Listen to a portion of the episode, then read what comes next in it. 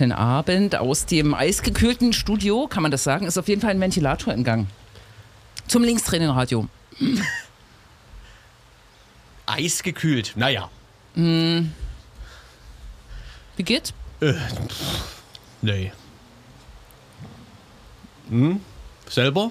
Tja, Na, dann ist das ja schon mal was. ein Tag mit viel draußen sein und das ist an- heute an dem Tag wirklich nicht so das Beste gewesen, was man machen kann. Und bestimmt ist mein Mikro aus und man hört mich gar nicht, obwohl ich die ganze Zeit rede. Doch, es ist an. Es grüßen zur wievielten Sendung? 409. Neun, 409. Sendung. Grüßen alle Anwesenden. Richtig. Ne? Krex hat es die Sprache verschlagen. Wahrscheinlich hitzebedingt, oder? Ich, Ah. ja. Das ist Das fürs Mikro ist aus, glaube ich. Äh. Ah, ja, hat Ah. einen Wackelkontakt. Ja. Wir wurden lange nicht gehört, ne? Wir hatten auch Sommerpause letztes Mal. Ein, eine Sendung, ja. Eine Sendung und jetzt geht's Also wieder. sehr kurzfristige Sommerpause. Richtig, ja. Ja. Aber danke nochmal an alle äh, Radio Blaue Verantwortlichen, die das immer so schnell möglich machen. Ja. Ist ja doch ein bisschen Ehrenamtsradio, ne? Ein bisschen. Ein bisschen, ein bisschen sehr. Ah, ja, ja, ja, genau. Und was bringt, hat die Woche gebracht? Nur. Viel Hitze. Ich, Nee. ich dachte beim äh, Genuss der Nachrichten, man müsste sich in Dresden mal wieder Pegida angucken. Warum? Ich weiß auch nicht. Es ist, das muss, also das klingt aber alles so absurd. Also nicht, dass das nicht schon immer so gewesen wäre. Aber Ich habe ja so einen Nachrichtenfilter, ich krieg manches nicht mit. Ich habe ähm, das, was bei Pegida passiert ist, nicht mitbekommen und auch die Polizeigewalt in Hamburg nicht. Aber alle. Eieiei. Jetzt könnt ihr das ja mal Aber die, ausführen. hast du die in Düsseldorf mitbekommen? Nee, Und Frankfurt? nee. Also die in Frankfurt vor einem Monat. Ich dachte, da war letzte Woche auch was. Ja. Na bitte. Das mit dem, das mit dem 15-jährigen Jungen, das war in Berlin-Neukölln, oder? Ich dachte in Hamburg. Das war Hamburg. Das war Hamburg. Genau. Neukölln, ja. Hamburg, Neukölln, Altona, Ja. Westschanze. Westschanze, also an der Sternschanze, na kein Wunder. Das ist ja auch so eine Art Konnewitz von Hamburg, ne? Ja, ja, aber legen Polizisten in Konnewitz regelmäßig 15-Jährige zusammen? Ach so, ja, machen sie. Passi passiert auch. Ja. Äh, tatsächlich, aber wahrscheinlich nicht so sehr im Alltagsgeschehen. Danke. Erzähl doch mal von Pegida. Pegida läuft noch nach Ja, Na. fünf Jahren. ja ähm, es gab ja jetzt immer mal schon wieder so Ereignisse, wo ähm, Pegida-Teilnehmerinnen den Gegen, also den Protest angegriffen haben, ne? Ähm, Im größeren Stil auch. Und äh, das äh, passierte am Montag auch wieder. Allerdings mehr oder weniger mit Ansage von, äh, von, von Lutz Bachmann, ähm, dem immer noch Pegida-Anführer. Ähm, der quasi die Veranstaltung aufgelöst hat und alle Leute aufgefordert hat, zum Protest rüberzugehen. Äh, was dann auch passierte, was dann auch also sehr unangenehm wurde. Und die Polizei hat so ein bisschen, naja, erstmal nichts gemacht. Und dann erst sehr spät. Sehr so ein bisschen- unvorstellbar, So ein ne? bisschen eingegriffen, sehr unvorstellbar alles. Ähm, und jetzt hat auch noch der Leiter vom Ordnungsamt in Dresden hat auch noch gesagt, dass im Prinzip äh, bei Pegida alles richtig gemacht wurde. Mhm. Also so formal, ne? Auflösen und dann ist man ja nicht mehr zuständig. Das ist wirklich eine Nee, er, hat Räuberpistole. auch, er hat auch deutlich gesagt, dass der Aufruf, opponierend in eine andere Veranstaltung hineinzugehen, im Rahmen des äh, Grundgesetz Versammlungsfreiheitswesens völlig äh, opportun ist, für Herrn Bachmann dazu aufzurufen. Denn dazu muss der Protest sich eben auch bereit erklären, so etwas zuzulassen, was sehr absurd ist. Gerade wenn man davon ausgeht, wie der Gegenprotest äh, in Dresden manchmal so, was die Höhe und Sichtweite und sowas. Ja, ja, das gibt's nicht als Recht, aber pa, pa, pa. Doch, Hör- und Sichtweite gibt es ja eher, äh, ja, gibt es, glaube ich, Urteile, die das zumindest festgezurrt haben, ne? Während Ja, das äh, Ja, aber Teilnehmer. das ist nicht so genau definiert, was Ja. genau das bedeutet. Ne? Das mag sein, ja. Aber man kann auf jeden Fall damit argumentieren, während, während das Teilnehmen an einer gegnerischen Versammlung tatsächlich erlaubt ist, Aber möge man sich das mal andersrum vorstellen, ne? Also Ja, die, aber äh, der Versammlungsleiter, die Versammlungsleitung kann doch jederzeit Leute ausschließen aus der Kundgebung oder äh, also aus der Protestkundgebung natürlich ja, auch, ne? und die Polizei auch zur Hilfe nehmen. Genau, wenn das, richtig. Ja, Ja, ja. genau. Hm, crazy. Ja. Klingt so wie aus dem Sachsenbilderbuch, ne? Jetzt ist natürlich wieder die Frage, ob man sozusagen Leute vorauseilend ausschließen kann in dem Moment, wo die zu ihm rübergelatscht kommen. Aber Mhm. also das wäre in der anderen Richtung völlig unvorstellbar, dass die Polizei die Leute überhaupt nur durchlässt. Definitiv. Hm. Also sobald es mehr als eine Person ist, die da irgendwie heimlich sich durchmogelt oder wie auch immer. Ja, wenn man von Leipzig ausgegangen wäre, hätte das ja auch bedeutet, dass quasi der halbe Ring erstmal von, äh, äh, wie heißen die Dinger, von den Gittern befreit werden muss, damit überhaupt dieser Fluss. Naja. Äh, das ist ja in Dresden halt nicht der Fall. Ne? Da alles- Das ist Da gibt es ja gar keine Hürde um Pegida rum, sozusagen. Ja, doch, Pegida hat ja selber die, Deutsch, so die. Deutschlandhürde. Die riesengroße Deutschlandzaun. Mit ja. diesen Tonnen, mit dem Geld. Nee, das war Nee, mal. Ne? ja, das war mal. Das war äh, der UFO-Anwalt Lorik mit seinen äh, Tonnen, um zu zählen, wie viele Leute da sind. Nee, die haben so ganz große Deutschlandflaggen, die die quasi als Spalier über dem immer aus Kragen. wie, äh, also so von der Höhe her wie so Bauzaun Ja. quasi. Ja, ja, Als ob die die über den Bauzaun hängen würden, aber das, die machen die irgendwie anders. Ah ja, wir steuern äh, an das Wochenende. Äh, die, äh, wir- steuern in den Datumsbereich, der tatsächlich historisch belegt ist. Äh, Rostock-Lichtenhagen, rassistische Pogrome 1992, äh, Heidenau 2015, genau in diesem Datumsspektrum und Chemnitz vor zwei Jahren die Ausschreitung. Und da passt es ja gut rein mit dieser Pegida-Geschichte und mit der B96-Geschichte. Also es ist eigentlich alles rekurriert immer noch auf, ja, Rostock ist nicht Sachsen, aber Heidenau und Dazu kommen noch die Chemnitz. zwei Halbskandale, beziehungsweise der eine äh, angenommene und der zweite tatsächlich existierende um die Ausstellung in Chemnitz. Ne? richtig, ja. Hm. und was viele nicht wissen, der, dass die, das Wochenende in Heidenau damals vor einigen Jahren, das waren sogenannte Flüchtlingskrawalle. Das ist richtig, ja. Das hat ja eine Zeitung Haben jetzt viele vergessen. ausrecherchiert. Das Richtig. ist eigentlich, äh, recherchiert in Das Anführungsstrichen. Redaktionsnetzwerk Deutschland, bekannt durch LVZ und DNN, Ja, titelte ja. über die Flüchtlingskrawalle in Heidenau. Wer es anders in Erinnerung hatte, falsch. Falsch, Mhm. genau. Ja, Wo steckt nie drin? Genau, und äh, die, die, die Ausstellung noch kurz, vielleicht, vielleicht, vielleicht haben es ein paar Leute nicht mitbekommen, aber in Chemnitz gibt es eine Antifa-Ausstellung, die ähm, auch zu einem guten Zweck die Ausstellungsobjekte versteigert. Äh, allerdings gerade nicht mehr bei eBay, ne? Doch seit heute 18 Uhr wieder wurde sich geeinigt, Okay. was aber ein bisschen blöde ist, weil ich glaube, morgen Abend 22 Uhr oder so läuft das Ganze zu, zu aus, also aus. Ähm, das heißt, man hat jetzt im Prinzip noch 24 Stunden nur noch, äh, um quasi das. Ganze zu Ja. machen. ich ja dann verstehe machen wir hier gleich noch einen Aufruf draus, ne? Steigert mal mit. ich versteh gar nicht, ähm, wie eigentlich, morgen Abend ist ja eine, eine Echtzeitversteigerung. Danke, dass du fragst. Ich dachte, ich bin blöd, ja.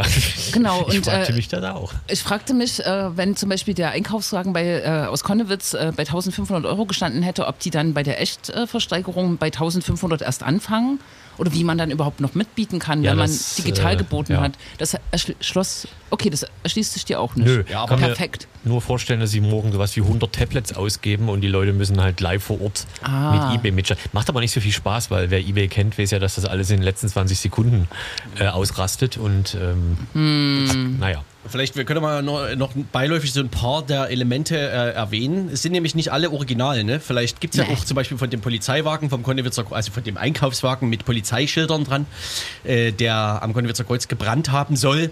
Ähm, der ist ja nachgebaut, aber vielleicht gibt es ja auch zwei Nachbauten, was ja dann schon wieder die Versteigerung nicht mehr so attraktiv machen würde. Aber In Konnewitz stehen, stehen überall diese Dinger jetzt rum. Psst.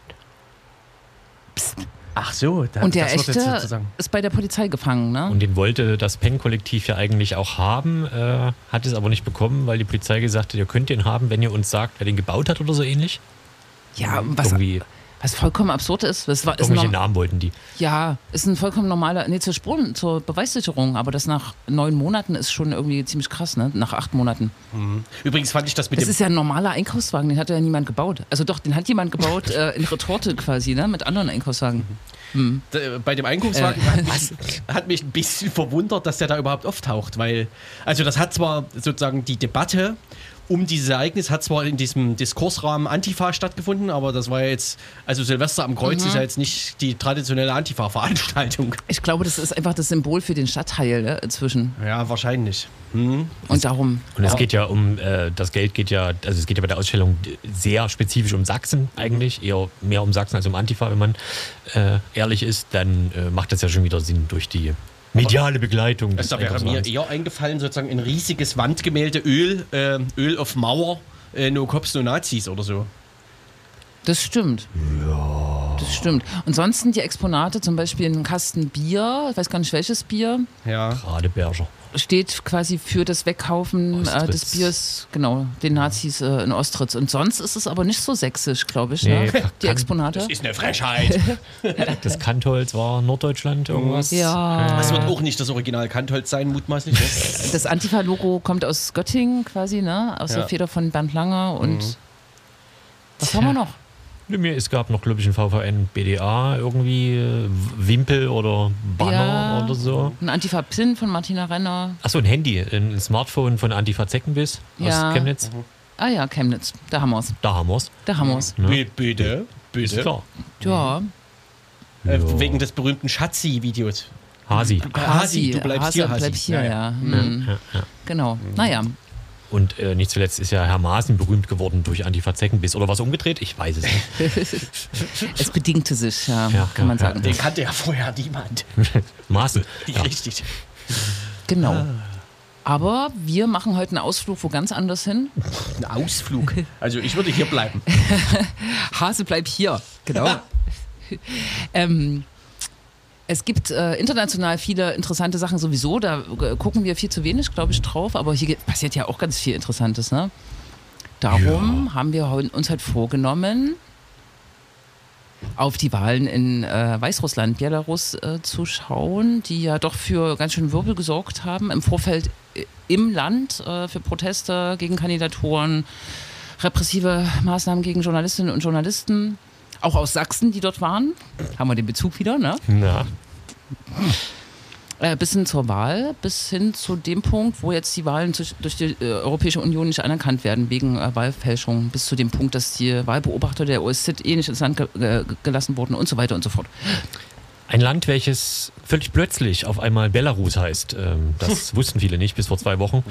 Da war Warum? das, äh, weiß nicht, hat, ich weiß nicht, was getitelt hat, irgendeine Zeitung hatte so eine Art FAQ gemacht. Warum Weißrussland plötzlich Belarus heißt. Ich weiß nicht, was plötzlich, ob das eine neue Bedeutung hat. Es gibt ja einen neuen Duden seit ein paar Wochen. Äh, Aha, ja, so. vielleicht in dem Zusammenhang. Wobei äh, Belarus ja auch nur russisch für Weißrussland ist. Da würde jetzt, da könntest du verschmauert Oh. kriegen. Naja, zum Glück kommen gleich die Leute, die das auch können. Also Gut. Genau. vors Maul. Wir haben Mäßig. Boris und Sveta eingeladen, denen wir viele Fragen stellen werden. Ha. Genau, über das, was war und wohin es eigentlich gehen könnte und was auch für eine politische Linke hier in, in Deutschland vielleicht ein Bezugspunkt sein könnte, gerade in diesem Szenario. Ne? Außer natürlich Grundrechte und Menschenrechte zu verteidigen. Mhm. Ne? Richtig. Und was machen wir bis dahin? Wir machen Werbung in Form von äh, Euro mit dem Lied Prepaid Pleite. Dachte ich mir. Ach, so. ich dachte, die haben auch noch einen Titel. Nämlich äh, Oi, äh, gib mal Feuer. Ja, aber heute ist Freitag, damit ist ja wohl auch. Oi, Spießer, gib mal Feuer. Heute ist Freitag, damit ist ja wohl auch Musikfreitag. Deswegen ist logischerweise Euro mit einem neuen Album Oh, äh, da. verstehe. Ja.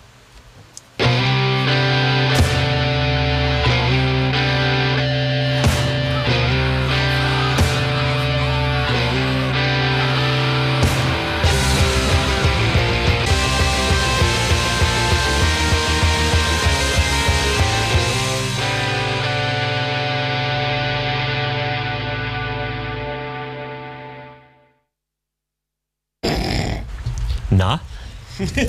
Na? Herrlich. Das war. Die Titel von Euro sind an sich nicht nicht so lang immer, ne? Das ist äh, Das war auch schon auf dem ersten Album so, glaube ich. vorsichtig formuliert. Ja. No?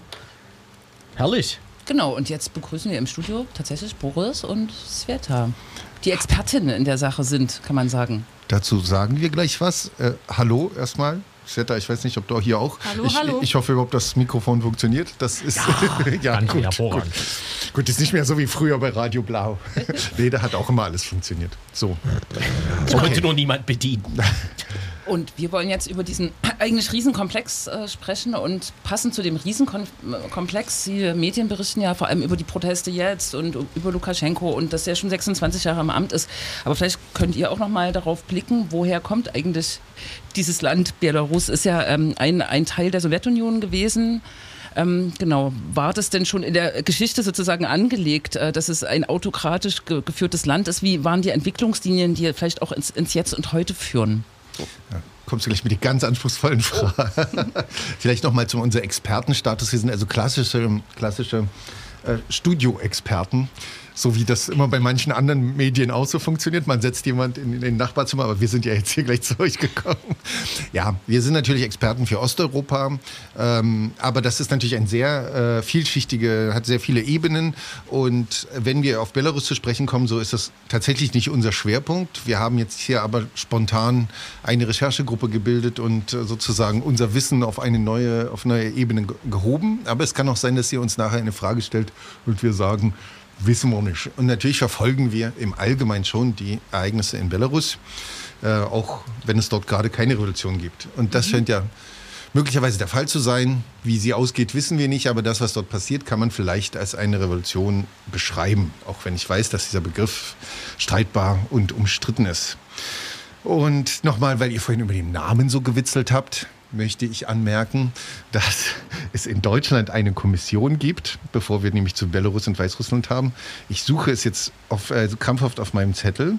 Eine, äh, ja genau in dem Moment, eine Art Amt für geografische Namen, so ähnlich heißt es. Das ist jetzt ganz unprofessionell, weil ich es vor Schreck nicht finde. Will ich aber gern. Und deswegen wartet ihr jetzt mal einen kleinen Moment. Äh, Ausschuss für geografische Namen. Und der liegt nämlich bei uns fest, wie es richtig heißt. Und deswegen steht in, in Wikipedia auch der Begriff äh, Weißrussland. Äh, und der Begriff Weißrussland ist aber von einem Teil auch der belarussischen Opposition schon immer kritisiert worden. Äh, erstens, weil der Russland vorkommt. Und äh, es heißt gar nicht weißes Russland, sondern wenn schon weiße Ruß.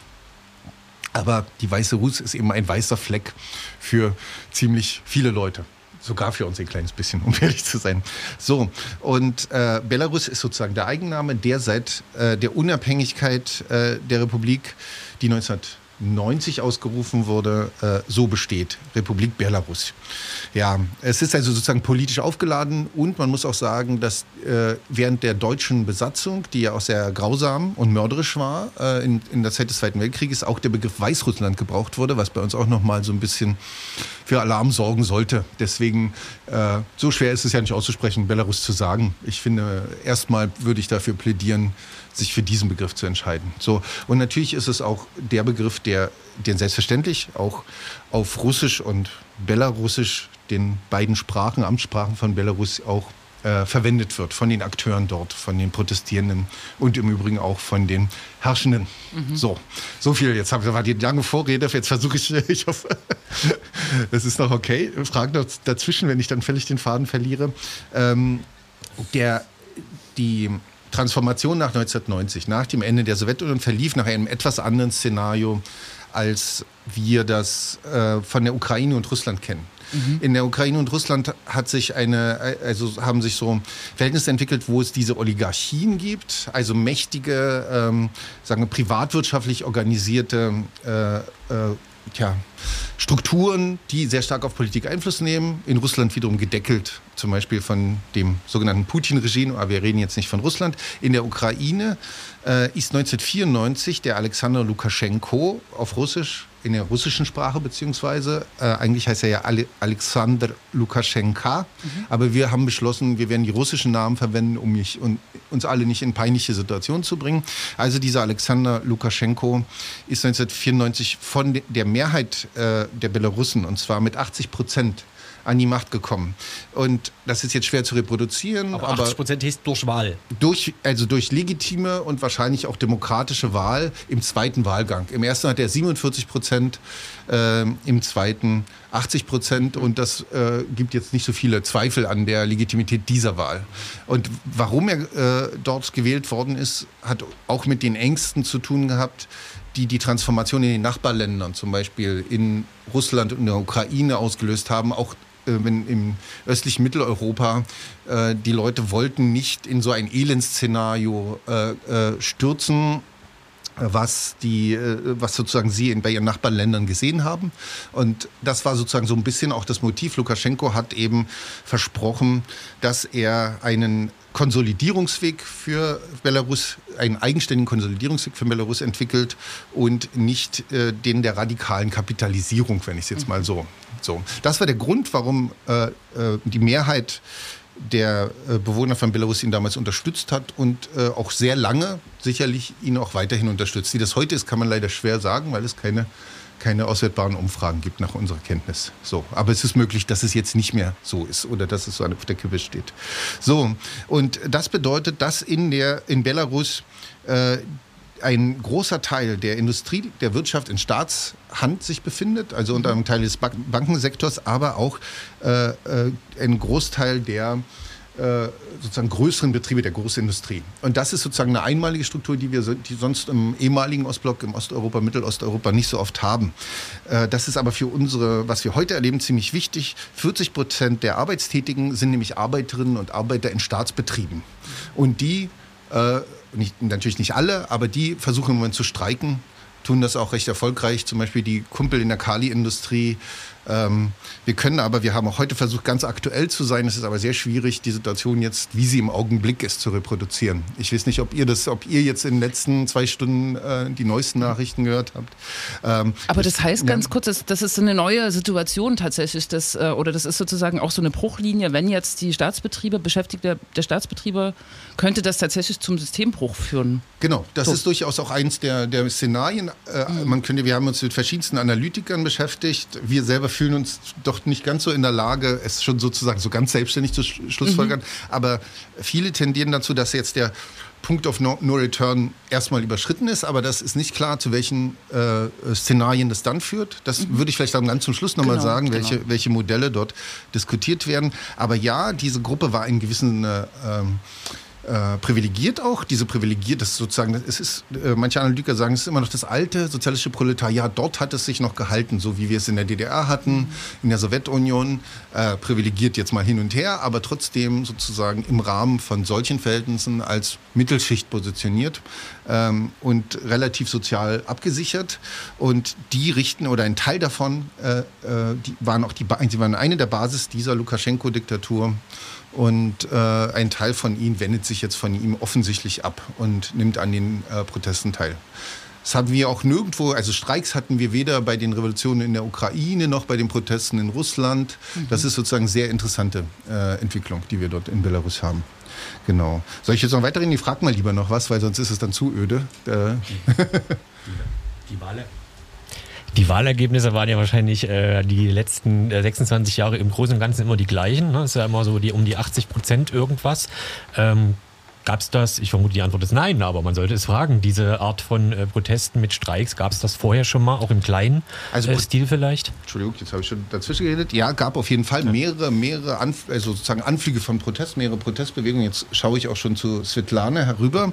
Ähm, ich glaube 2016, also in, in verschiedenen kritischen Situationen gab es immer wieder Auseinandersetzungen. Die haben, jetzt muss man mit aller Vorsicht das sagen, meistens in der Regel aber nur ein paar Tage äh, gedauert es gab da Auseinandersetzungen von Streiks. An Streiks kann ich mich nicht erinnern, dass es je Streiks gegeben hat. Also es ist schon eine neue Qualität und die Zahl der Teilnehmenden ist auch relativ groß. Äh, jetzt bei den aktuellen Prozessen das ist, glaube ich, die Zahl von vorgestern, 150.000 in Minsk. Man muss sich natürlich immer vor Augen führen, dass natürlich eine große Angst herrscht, das ja, wir habt ja vorhin über Polizeigewalt gesprochen.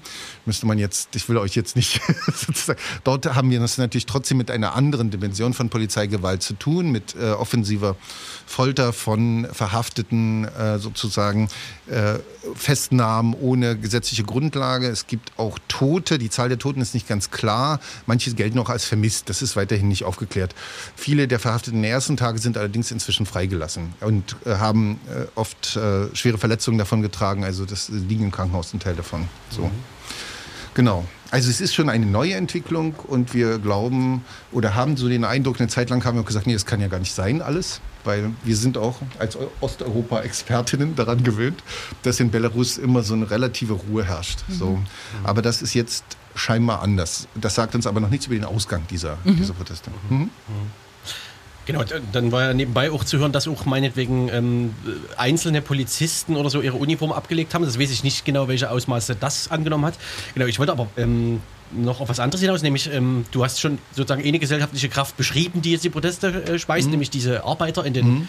äh, Betrieben. Aber ähm, wie, wie, also wie sind denn die äh, Proteste? Sind, haben, sind die politisch auf eben Nenner oder ähm, ist das divers und führt möglicherweise irgendwann zu einer, äh, zu, also zumindest inhaltlichen Debatten oder einer Spaltung oder wie auch immer der Bewegung, weil man sich ja erstmal, naja, jetzt vielleicht noch nicht einig sein muss oder so. Also, also mein Eindruck ist, ich will das jetzt etwas vorsichtig formulieren, äh, dass es sich hier schon um einen neuen Ansatz von Protesten handelt. Man müsste aber noch mal genau nachvollziehen, wie das in den letzten, im letzten Jahrzehnt ungefähr schon sich so alles entwickelt hat. Ähm, es gibt äh, eine traditionelle Opposition, äh, die aus äh, einem Spektrum verschiedener äh, jetzt will ich nicht zu abwertend sein, aber von, aus verschiedenen kleinen Parteien, die teilweise sogar legal sind in Belarus, gebildet wird. Äh, viele von ihnen sind ähm, liberal, konservativ, teilweise nationalkonservativ. Äh, ich weiß nicht, was das für Assoziationen bei euch auslöst. Äh, wenn wir in Nachlesen, stellen sie sich selber teilweise als sehr mächtig dar. Ähm, die sind aber nicht äh, die treibende Kraft, soweit wir sehen, sondern äh, alle Präsidentschafts, ich schaue mal hier rüber, rüber zu Svetlana, alle Präsidentschaftsbewerber, die jetzt ähm, sozusagen auf dem, sagt man es, auf dem Tapet, auf mhm. dem Tableau oder irgendwas, die standen, äh, alle Oppositionellen kommen aus der Unternehmerschicht, mhm. hatten keine politische Partei, keine parteipolitische Geschichte, sondern ähm, haben sich sozusagen als Blogger, als Videoblogger mhm. oder als äh, sozusagen individuelle Publizisten ähm, sozusagen positioniert. Ich habe auch den Eindruck, dass sie alle eher aus dem östlichen Teil von Belarus stammen. Das hängt mit der Geschichte zusammen. Wir haben in etwas anderer Konstellation auch äh, eine Situation in Belarus, die die westlichen Teil wie in der Ukraine auch ein bisschen von den östlichen Teil unterscheidet in der historischen, in der Geschichte, in der, äh, sagen wir mal, kulturellen Tradition. Will ich nicht so stark machen, aber es gibt diese kleinen regionalen Unterschiede, gibt es ja bei uns auch, selbst innerhalb von Ostdeutschland oder wie auch immer. Und das wirkt sich natürlich auch auf die Politik aus. Aber äh, die jetzige Präsidentschaftskandidatin, die am Ende übrig geblieben ist, Svetlana Tichanowskaja, ist wahrscheinlich auch deshalb so erfolgreich, weil sie äh, besonders glaubwürdig ist. Nicht aus dieser politischen oder aus dieser, diesen Zusammenhängen der unmittelbaren traditionellen politischen Opposition kommt, sondern eben sozusagen von den neuen, aus der neuen, äh, sagen wir mal, äh, Unternehmerschicht, die offensichtlich nicht zu, zu mhm. äh, sozusagen nicht, nicht, ach Gott, die, sagen wir, mit dem Regime unzufrieden ist, dort ihre, mhm. ihre, ihre Vorstellungen, ihre Interessen nicht realisieren kann. So. Und das, äh, ich weiß gar nicht, ob das hier so in den Medien so reflektiert war. Sie ist ja angetreten, weil ihr Mann, der ein bekannter Blogger ist in, in Belarus, oder bekannt weiß ich nicht, äh, verhaftet wurde, oder? So, äh, ist das hier so reflektiert worden? Ich habe das jetzt erst gelesen bei Wikipedia. Er ist mehrfach verhaftet und das ist auch sehr, sehr interessant. Äh, daraufhin und auch äh, die anderen äh, ähm, Kandidaten, es waren ja ursprünglich alle Männer, mhm. sind quasi standen, die ihnen drohten Repressionen. Und daraufhin sind sie alle, also der, der, der zweite äh, hieß, jetzt muss ich mal kurz gucken, ähm, mh, ja, jetzt habe ich nur den Namen der, der, der, der Mitkandidierenden hier geschrieben, äh, Zepalko. Zepkalo, Zepkalo. Äh, und Barbariko, die sind, das sind also zwei Männer und der Mann von Svetlana Tichanowskaja. Die sind ursprünglich drei Präsidentschaftskandidaten gewesen. Und der eine ist mit seinen Kindern nach äh, Litauen geflohen, mhm. weil als die Repressionen drohten, der Mann von Svetlana Tichanowskaja ist also mehrfach verhaftet worden und dürfte jetzt auch gerade im Knast sitzen, aus verschiedenen Gründen. Mhm. So, das klingt als relativ, relativ sowjetisch, Störung der Prozesse des Wahlkampfs. Sowas gibt es in Russland auch solche Paragraphen. Oder auch äh, so Chuliganster, das sagt ihr vielleicht, Grex, was, also sozusagen Unruhestiftung im öffentlichen Raum. Also solche. Bekannt dafür, ne? Kennen wir alles.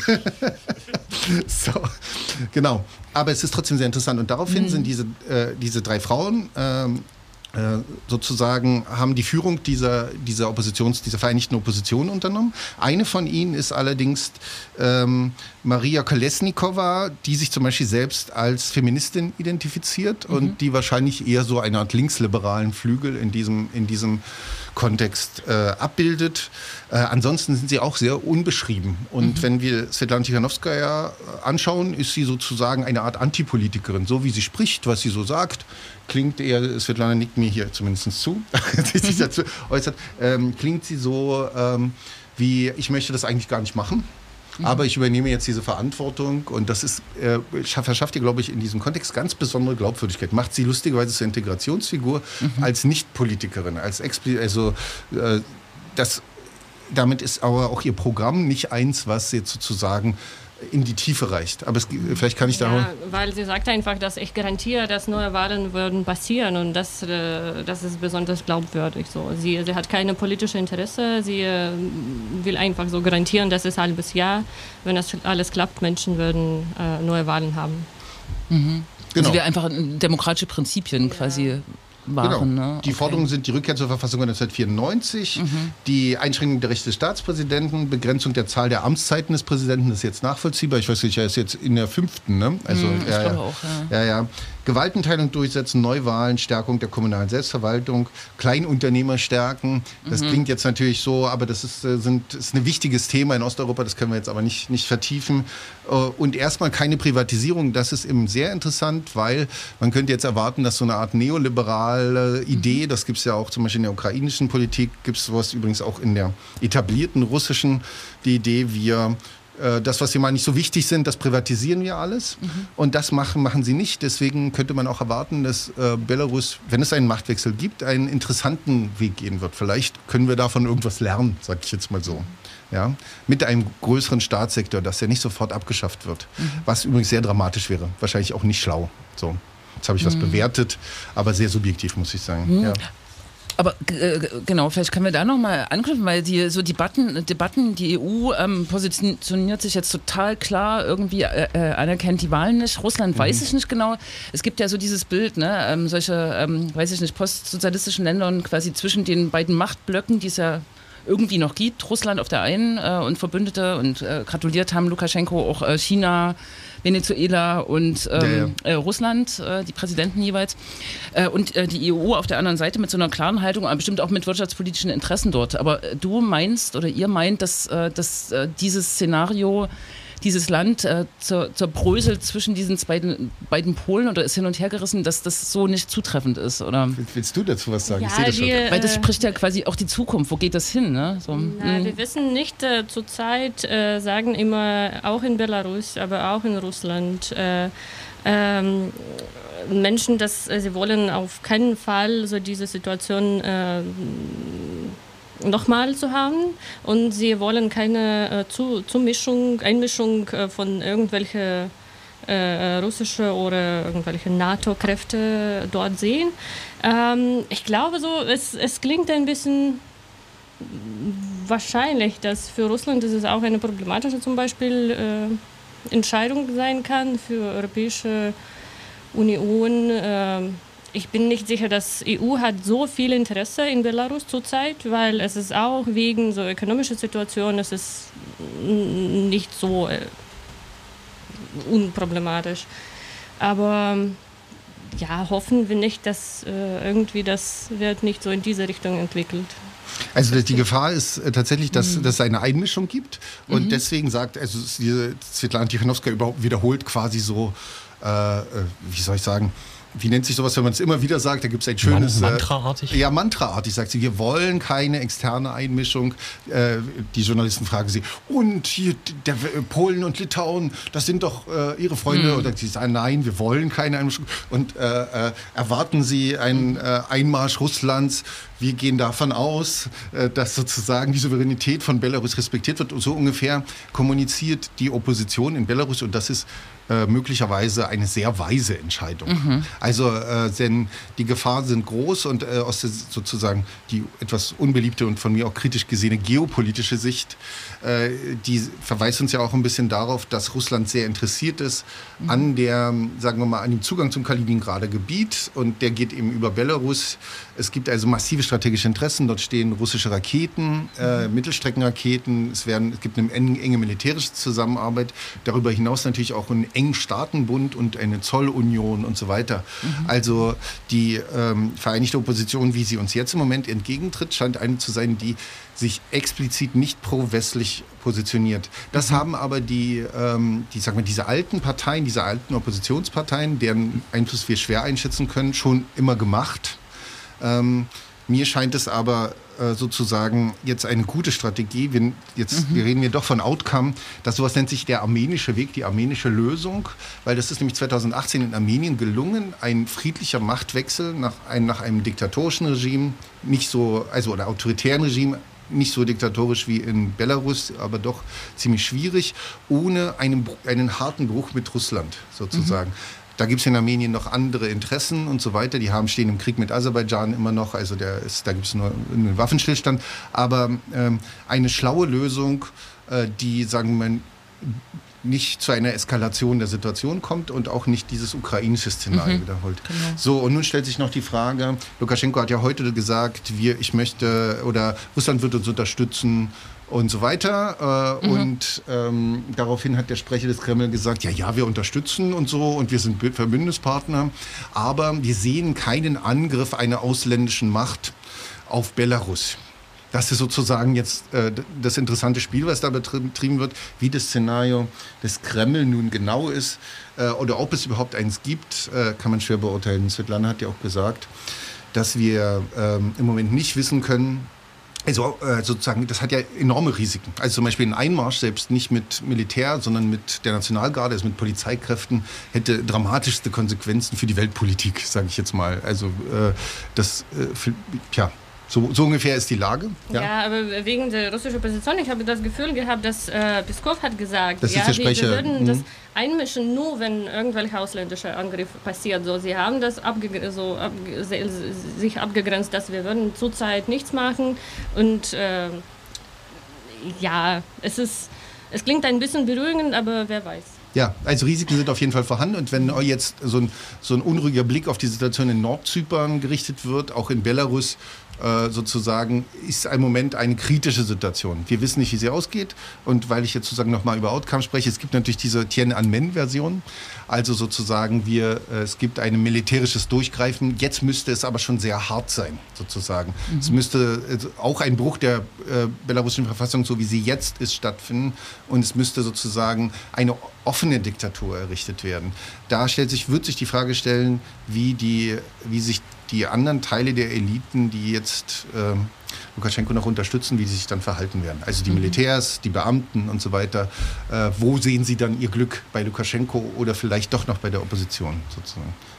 Mhm. Ihr habt mir noch eine Frage über Linke aufgeschrieben, die müsst ihr mir noch stellen, bevor ihr, ihr jetzt völlig erschöpft seid und eure Sendezeit zu Ende ist. Tatsächlich hatten wir auch versucht, äh, direkt mit jemandem aus Belarus zu sprechen. Das, da weißt du bestimmt mehr. Ich glaube, hm. Pavel war sein Name. Pavel von der sozusagen äh, ja, Linkspartei in Anführungszeichen aus ähm, Belarus, der auch äh, kurz vor der Wahl bzw. während der Wahl äh, festgenommen äh, wurde und so. Genau. Aber ich weiß nicht, wie die Frage hieß. Die Frage, äh, wer wäre eigentlich so politisch auch ähm, ja. vielleicht in diesem diffusen Spektrum, so diffus scheint es jetzt äh, doch gar nicht, aber irgendwie ein Bezugspunkt auch für, für uns sein kann, für ähm, Linke in In dem Zusammenhang gibt's ja, gab es ja Mhm. auch die äh, kleine Aufregung, dass auf ZDF wurde gezeigt, wie eine Schneiderin einem Protestierenden eine belarussische, also die weiß-rot-weiße Flagge irgendwie überreicht und der Protestierende, dem sie das überreicht, der hat ganz klar krasse Nazi-Klamotten Ja. äh, an, inklusive Mhm. Hakenkreuz und äh, Wolfsangel etc. Ähm, genau, da können wir ja, vielleicht kann man das noch so fragen. Da, da gibt es ja einige, Diversität ist da vielleicht nicht das richtige Wort, aber ja. Nee, Diversität ist schon das richtige Wort, aber es gibt auch diese, diesen, äh, dieses Spektrum, was man aber schwer in, in Dimensionen beurteilen kann. Ja. Das sind sozusagen die unsere, die wir ja auch haben hier, diese rechten Rebellen, die es dort auch gibt und die wir ähnlich aus den anderen Teilen Osteuropas, auch aus äh, der Ukraine, und Ukraine, Russland ja. kennen.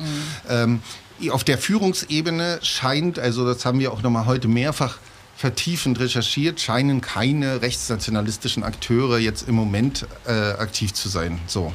Ähm, das bedeutet aber nicht, dass dort ein Haufen Nazis unterwegs sind. Und äh, Belarus ist aber auch ein traditionelles Land des Anarchismus äh, oder der, es gibt dort eine anarchistische Tradition, die natürlich aber bei weitem nicht die, die Dimension, sagen wir, rechter Subkultur hat. Also da muss, äh, insofern, selbst wenn sie jetzt im Moment keine Rolle spielen, äh, als politische Kraft äh, kann das natürlich im Verlaufe des, des äh, sagen wir einer Ausdifferenzierung des politischen Spektrums durchaus eine große Rolle spielen. So, also diese Gefahr Die Nazis, besteht. Die? Nazis, Ja, natürlich okay. die Nazis. Ansonsten ist- streiken auch die Intellektuellen, das, das Staatstheater, äh, Dramatheater streikt, die, äh, sogar die, ähm, das, das Fernsehen, das belarussische Fernsehen, ein Teil der Journalisten hat sich sozusagen äh, kritisch geäußert, ist jetzt ausgeschlossen worden. Jetzt fliegt Lukaschenko komischerweise russische Journalisten nach, nach Minsk ein, was auch überhaupt nicht gut ankommt in meiner, also ungefähr so das Dümmste, was man so machen kann. So, genau.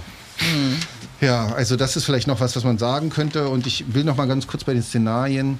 Ähm, ich hatte ja von der chinesischen Lösung, ach so, vielleicht noch ökonomisch ist wichtig, weil ihr, du von der EU gesprochen hast. Ähm, Russland ist der Haupthandelspartner von Belarus. Danach kommt die Ukraine. Und dann ist mir nicht klar, ob China vor der EU kommt oder nicht. Also so, wir haben eine globalisierte Welt, aber hier gibt es auch spezielle Abhängigkeiten und das wird, äh, sagen wir, politisch für jede Folgeregierung, wenn es denn eine gibt, äh, sozusagen auch die Herausforderung sein. Also die, äh, in gewissem Sinne ist Belarus ja auch auf Teilsubventionen aus Russland angewiesen und Lukaschenko, man darf ihn nicht, er ist jetzt kein williger Sklave von Putin gewesen, sondern hat so eine Schaukelpolitik gemacht und hat versucht, eigentlich sozusagen Souveränität zu bewahren gegenüber Russland. Und das werden sicherlich auch andere Regierungen so ähnlich probieren. Aber in der EU sehen wir sie erstmal noch nicht bis vor 2050. Vor allen Dingen, weil die EU Osteuropa nicht haben will, was ja dar- darüber sollte man ja auch mal sprechen. Also äh, es gibt ja da massive Gegenwirkungen, Gegenhaltungen hier bei uns auch. Ja. Was sich mir nämlich aus der Berichterstattung nicht so richtig erschließt, Entschuldigung, ich, wir wollten eigentlich, es ist ja Nein. schon so spät, aber Nein. genau, welches Interesse eigentlich äh, Putin an Lukaschenko hat. Also, ähm, ob das jetzt, also genau, ich frage zu Ende. Willst du das beantworten, Svetlana? Nee?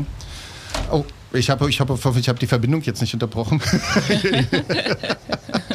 ähm, ja, also das ist natürlich ein alter Partner, aber die ist es nicht so, dass sie ein Herz und eine Seele sind, schon seit langem nicht, sondern sie verfolgen immer eigene politische Machterhaltungsinteressen. Äh, und in der russischen, ähm, äh, sagen wir mal, äh, wie kann man das gut formulieren, Politikbildung, die wir da so haben, spielt natürlich die Frage der, der, des Wiederzusammenwachsens der früheren sowjetischen Gebiete immer eine gewisse Rolle. Sozusagen die Nostalgie nach der alten Sowjetunion, das ist immer ein bisschen einfach erzählt, aber trotzdem gibt es immer die Idee. Aber ähm, das ist natürlich eigentlich niemals eine Lösung für Lukaschenko gewesen, sondern der hat äh, auf eine differenzierte Weise immer den Kurs auf... Ähm, äh, auf ein souveränes Belarus verfolgt. Äh, vielleicht wird man ihm dafür später würdigen, aber äh, äh, allerdings mit großen, mit großen anderen Einschränkungen. Ähm, wenn man nach, äh, mit der äh, Bel Air zum Beispiel, die heißt nicht Bel Air, äh, so ähnlich hieß Belavia. sie, äh, Belavia fliegt, äh, da wird nur, nur Englisch und Belarusisch zum Beispiel gesprochen, betont, während wenn man in der Ukraine reist, äh, Englisch Ukrainisch und Russisch, trotz der ganzen Vorbehalte, die es gibt. Also das sind auch so Zeichen, dass man schon auch dort so ein etwas anderes Narrativ benutzt hat. Da ging es nicht immer nur, also wenn schon dann Brüder, Slawen und solche Geschichten. Ich weiß nicht, ob ihr, ob ihr sowas hört, aber gelegentlich äh, kommen ja diese Erzählungen hier bei uns auch an. So, genau. Lust noch ein irgendein Schlusswort von euch? Vielleicht gibt es eine interessante Revolution in, in, in Belarus und äh, Ja. vielleicht geht auch alles gut und es gibt nicht so viele Opfer. Das äh, wünschen wir Ihnen und in dieser Hinsicht können wir zumindest allen Bürgern, die dort für Freiheit und für äh, ihre Selbstbestimmung ähm, demonstrieren, und so- solidarisch sein, auch mit den Leuten, die gegen die Gesetze gegen die Arbeitslosen zum Beispiel, die für Faulheit dort äh, demonstriert haben in letzter Zeit. Ja, genau. Die, mit denen können wir auf jeden Fall auch solidarisch sein, wenn es denn, wenn wir denn Leute brauchen. Definitiv. Äh, äh, vielen Dank. Also ich fand es äh, tatsächlich interessant, auch wenn also wenn ich das nicht auswerte. Ich habe so das Gefühl, äh, dass auch viele Linke in Deutschland so die Bildchen von der Polizeigewalt posten, aber sich äh, so gar nicht äh, den Schritt weiter damit beschäftigen, was eigentlich dort passiert, so, ne? oder wie die Perspektive ist. Und ich finde, das klingt schon noch auch jenseits der Ukraine interessant, so oder anders als die Ukraine interessant. Ja, und vor allem können wir immer nur darauf brillieren, nach Osteuropa zu gucken. Die Entwicklungen sind wichtig für uns und sind ja auch stilbildend. Wenn wir denken an die illiberale Demokratie in der AfD, äh, die kommt ja von Putin und Orban und so weiter. Äh, wir haben im Moment manchmal das Gefühl, das ist weit weg von uns, aber das habe ich mir aufgeschrieben. Bis Paris sind von Leipzig 1000 Kilometer und bis Brest sind von uns auch 1000 Kilometer. Wir sind also mitten drin und äh, das ist, sollten wir bedenken. Vielen, vielen Dank. Danke euch. Wow.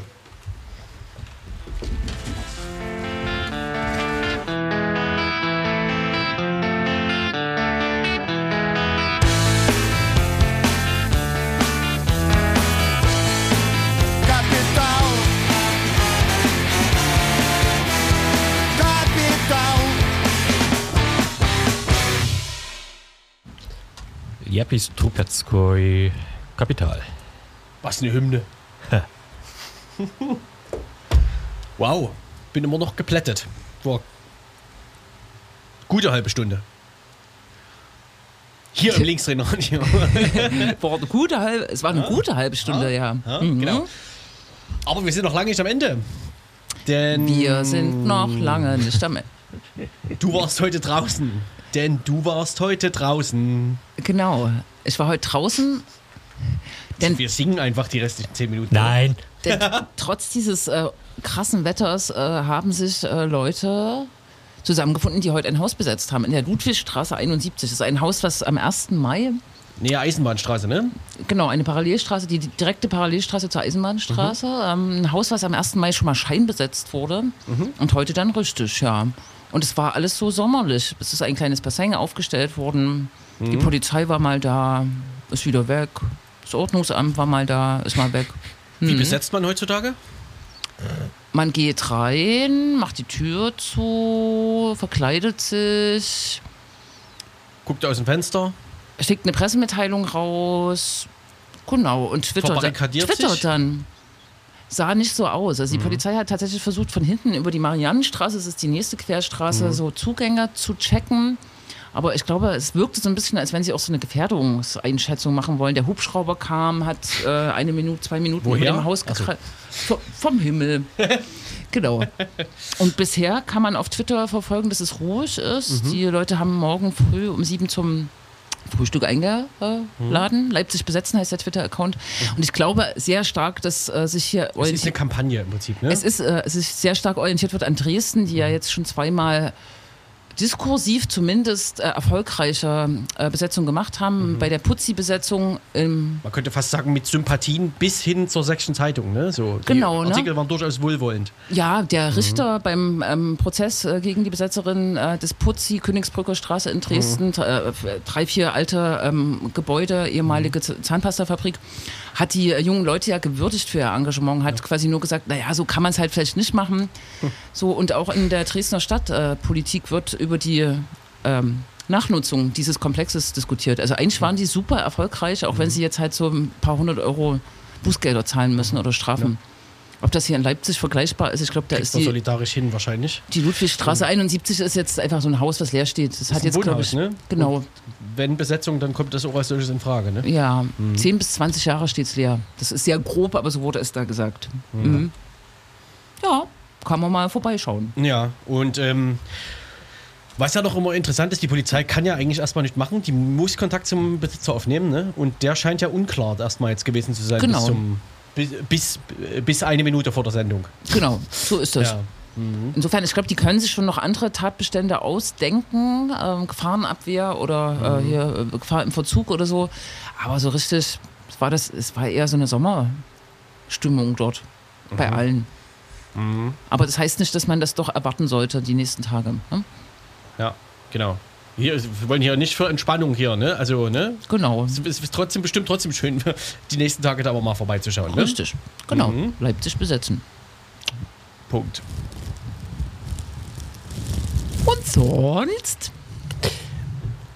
Ansonsten, ansonsten wurden auf Zugtoiletten Nussecken gegessen und es gibt neue Begrüßungsformeln in die Milz und in die Fresse. Ja, aber in die, so in die Milz, dass die Milz platzt. Ja, ne, das ist klar. Aber das, äh, das, das weiß man, wenn man den Gruß übt. Also, ja. Ja, genau. Und ähm, Leute, die bisher immer forderten, dass ähm, Geflüchtete gefälligst in ihr Land zurück sollen, um das Land aufzubauen, verstecken sich 23 Minuten lang im Zug vor der Polizei, weil sie keinen Mundschutz aufsetzen wollen. Was? Das ist auch. Das, das. Ja. Wir haben viel verpasst. Also, nee, nee, wir haben eigentlich nichts verpasst diese Woche. Wir erzählen es ja jetzt gerade. richtig. Das ist die Woche passiert. Wo ist es passiert? Im Zug. Verrückt. Der bekannte AfD-Abgeordnete Brandner Heißt During. Ja. ist in dem Fall der. Äh, tja, man weiß gar nicht, wie man das. Also, der Dumme. der hat sich tatsächlich. Der, der war frech zum Schaffner, weil er keinen Mundschutz auf hatte. Ja. Daraufhin hat der Schaffner die Bundespolizei geholt und daraufhin hat sich Brandner im Zugklo eingeschlossen und kam nicht raus. Wirklich? ja. Das, sowas geht an mir vorbei. Und wer weiß, wie Zugtoiletten im Sommer, also da. Hallo. Ach ja, das Ha, müssen diese nationalen Widerstands-AfD-Leute sein. richtig, ja. Hm. Genau. Ansonsten gibt es jetzt endlich ein. Äh, endlich. Es gibt, eine, äh, es gibt ja die Maskenpflicht äh, in Sachsen auch schon lange, aber es gibt bisher keine Sanktionen. Sodass, wenn man das neben den äh, Verschwörungsideologen, die da immer samstags noch rumlaufen, ähm, äh, dem Ordnungsamt gesagt hat, mach doch mal was, äh, es immer hieß, naja, können wir, also passiert nicht. Und jetzt soll es 60 Euro kosten, ne? Darf man das jetzt gut finden? Ich will, keine Ahnung. Ist aber eh egal, weil gleichzeitig zum Beispiel gibt es doch keine Maskenpflicht in den Schulen oder in Sachsen. Das ist ja,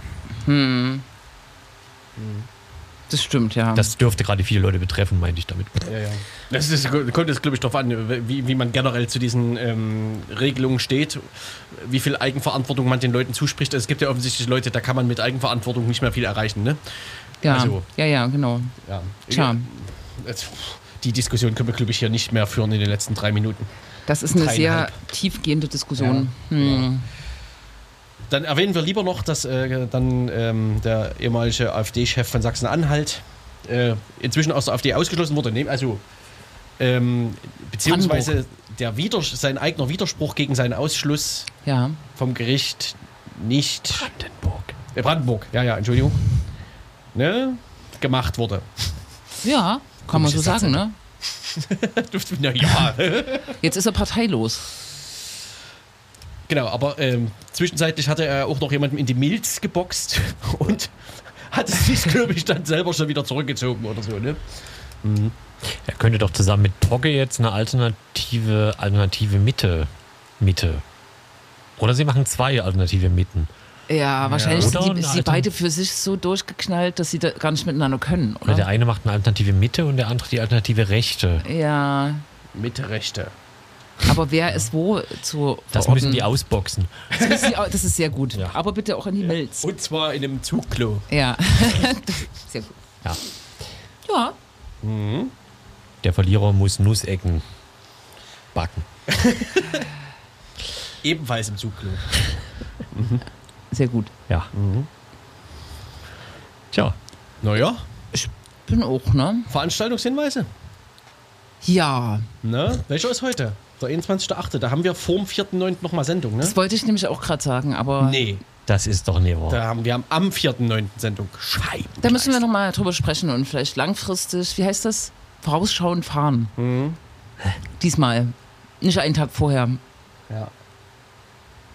Korrekt. Äh, irgendwie so. No? Ich habe mir doch eine interessante Veranstaltung aufgeschrieben, aber ich habe es einfach vergessen. Mhm. Naja. Es ist ja auch Sommer, ne? Es ist Sommer. Mhm. Sind gerade alle möglichen Sommertouren. Herrlich. Genau. Ja. Yep. Jep, morgen geht's nach Bautzen. Ne? So, so das Motto unserer Sommertourbewegung. Ach so. Ja. Ich sag Tschüss. Wir können doch ein Lied spielen. Ne? Und Wir dann, können noch ähm, ein Lied spielen, weil offensichtlich ich bin so abgelenkt. Ach, Dann müssen wir UFO hier fern einsteuern. Ne? Tschüss. tschüss. Deine Schuhe sind kaputt und deine Hose ist zerrissen und dein Konto überzogen und dein Kleidungsstil